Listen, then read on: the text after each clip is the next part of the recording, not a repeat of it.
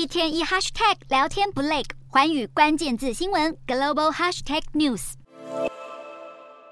搭上拖曳伞飞行，沙滩海天一线的美景尽收眼底。泰国普吉岛的旅游业者不但正在积极准备迎接全球游客回流，对于中国游客更是引颈期盼。当地海鲜餐厅从招牌到菜单都可见中文字，如今距离中客前进东南亚又更进一步。二十号，北京当局宣布，二月六号就要开放出团旅游，第一波开放二十个国家。除了热门的泰国、越南、印尼、新加坡和柬埔寨，也有中东的阿拉伯联合大公国、非洲的埃及、肯亚和南非等等。不过，欧洲只有俄罗斯、瑞士和匈牙利耐人寻味。中国旅游平台业者表示，消息一出，相关产品的搜寻量大涨五倍，海外目的地热度也上涨百分之三百三十。近一周的国际机票订单量也比去年成长超过三倍，并且指出，中国游客冬季首选东南亚和南亚国家，除了气候相对温暖，再加上旅游政策更加开放，对中客也相对友好。不止香港。旅游业者也乐见中客回来了。疫情爆发后被封关三年的香港民众出境人次不断增加，去年耶诞节甚至出现单日三万人次出境的人流，还有人自曝半年就出境了五次，显示香港人也恢复了出国意愿。